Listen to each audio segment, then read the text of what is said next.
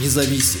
Новости Баренц обзор. Новый командир российской киркинесской бригады. Блок НАТО – наш главный враг. Раньше Роман Федоров командовал 200-й отдельной мотострелковой бригадой в Печенге. Недавно он принял командование 61-й отдельной бригадой морской пехоты в соседнем спутнике. В конце 2023 года за участие в боевых действиях в Украине он получил звание Героя России. Почти две недели Роман Федоров провел в подвале разрушенного дома где-то на линии фронта, пока украинские силы обстреливали вторгшиеся российские войска при помощи артиллерии и другого вооружения. Судя по тому, что он рассказал в интервью, ему повезло выжить. 37-летний офицер активно участвует в российском нападении на Украину, и он гордится своими достижениями в этой агрессивной кровопролитной войне. В ноябре 2023 года министр обороны Сергей Шойгу вручил ему звезду Героя России. По словам министра, подразделения под командованием Федорова уничтожили более 230 украинских военных, 12 танков, 6 БМП иностранного производства, 2 самоходно-артиллерийские установки, 11 автомобилей и 10 беспилотников. Федоров также руководил созданием оборонительных сооружений, которые помогли отразить 20 украинских атак, рассказал министр Шойгу на церемонии в Национальном центре управления обороной в Москве.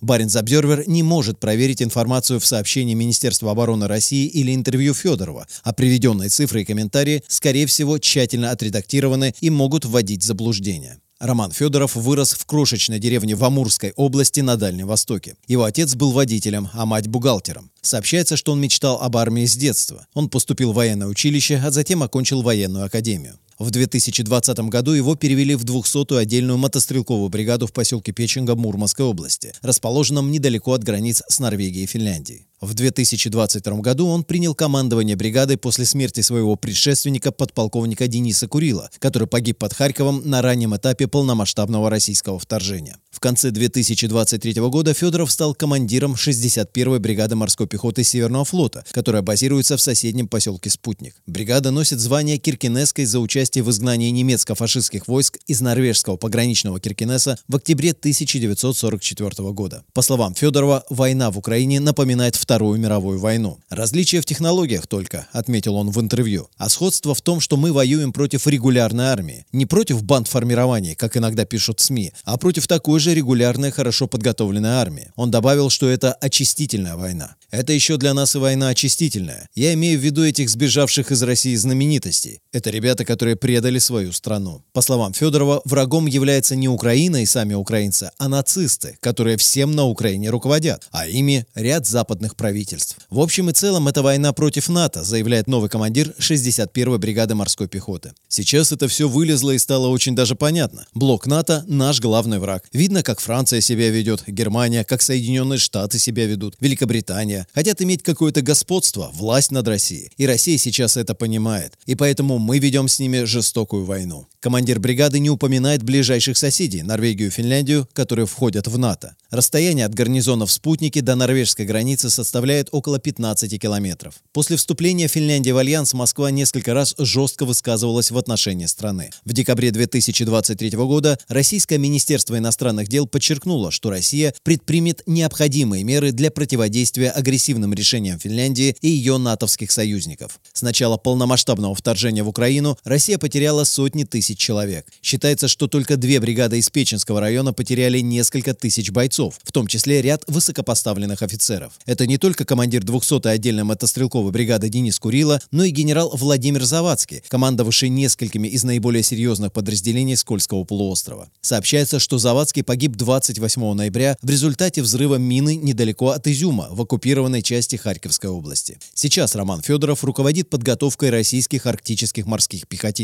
Он отправит на поля смерти в Украине еще сотни человек. По словам командира, сейчас его бойцы лучше подготовлены к боевым действиям. В 2022, если честно, было тяжеловато, не совсем понятно. Зашли на территорию Украины, вроде и памятники стоят советские, и люди говорят между собой на том же русском языке. По идее, если бы были отпетые фашисты, должны были снести. А тут в ступор встаешь. Как так? Но все равно задача есть, выполняем дальше. А когда началась летняя кампания 2023 года, все стало ясно видно. Где бандеровцы, где азовцы и система управления, пояснил он. Федоров утверждает, что российские подразделения, которые находятся сейчас на этих территориях, лучше способны сражаться самостоятельно, в том числе без участия командования бригады. И он подчеркивает, что не верит в мирное урегулирование. Мир заключить сейчас нельзя. Нужно принципиально победить, показать свой характер, а потом будем разговаривать.